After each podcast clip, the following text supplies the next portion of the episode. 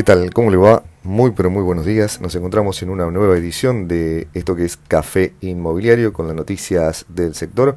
Hoy vamos a estar hablando un poco sobre el repunte que tuvo justamente el sector inmobiliario en el mes de junio. Café Inmobiliario, el podcast que lo mantiene informado. Soy Eduardo Giles, los invito a un café virtual mientras aprende, se entretiene y se informa sobre lo que sucede en el mundo inmobiliario.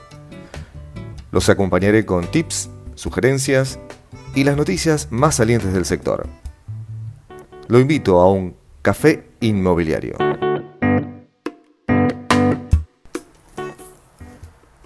Como lo adelantábamos, el sector inmobiliario tuvo un pequeño repunte de operaciones en lo que fue el mes de junio, eh, si bien a nivel interanual la caída fue del 48%.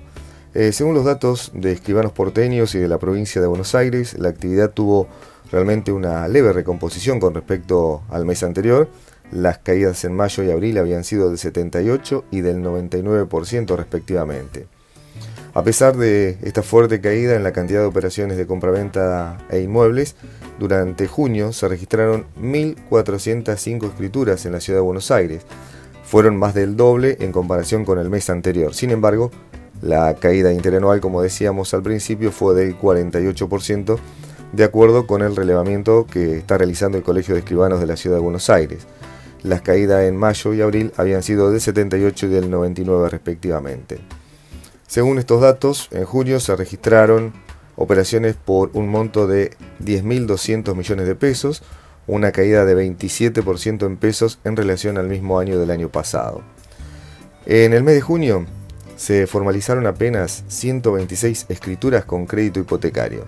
Se, cerraron un, se cerró un semestre de poco más de 6.000 escrituras. Esto significa que un escribano realizó menos de medio escritura por mes aproximadamente.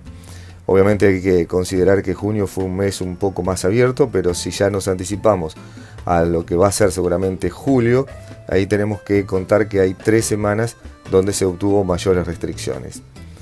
En la provincia de Buenos Aires también hubo un repunte en la cantidad de escrituras, luego de que el gobierno provincial habilitara la, actividad notarial en gran parte de los distritos. En junio se registraron 1.899 en todo el territorio bonaerense de acuerdo a estas estadísticas. Eh, con todo, la cifra representó una caída interanual del 70,7% ya que en junio del 2019 se habían contabilizado 6.487 escrituras. Sin embargo, si lo comparamos con el mes anterior, este, se ha registrado un incremento del 366%. En mayo apenas se habían realizado 407 escrituras. En cuanto a la cantidad de hipotecas, en junio se registraron 66, lo que representó una disminución del 83% con respecto al mismo mes del año anterior.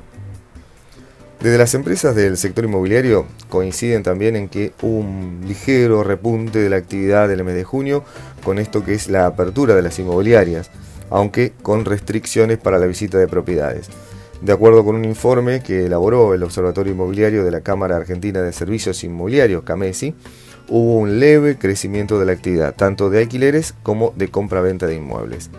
Este estudio, eh, que se realizó con una opinión de 3.100 operadores de todo el país entre el 13 y el 19 de julio, señala que en el rubro de los alquileres el 31% de los consultados pudo concretar algún tipo de operación durante junio.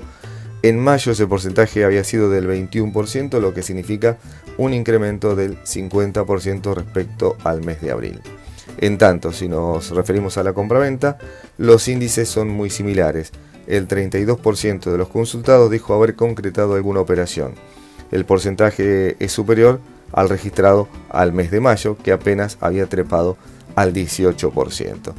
Así vemos que despacio se va eh, incrementando la cantidad de operaciones y se va moviendo lo que es el mercado inmobiliario ya en junio hubo un pequeño repunte de operaciones pese a la caída interanual. Estas fueron las noticias que le quisimos llevar en este café inmobiliario. Los esperamos en el próximo podcast con más noticias del sector.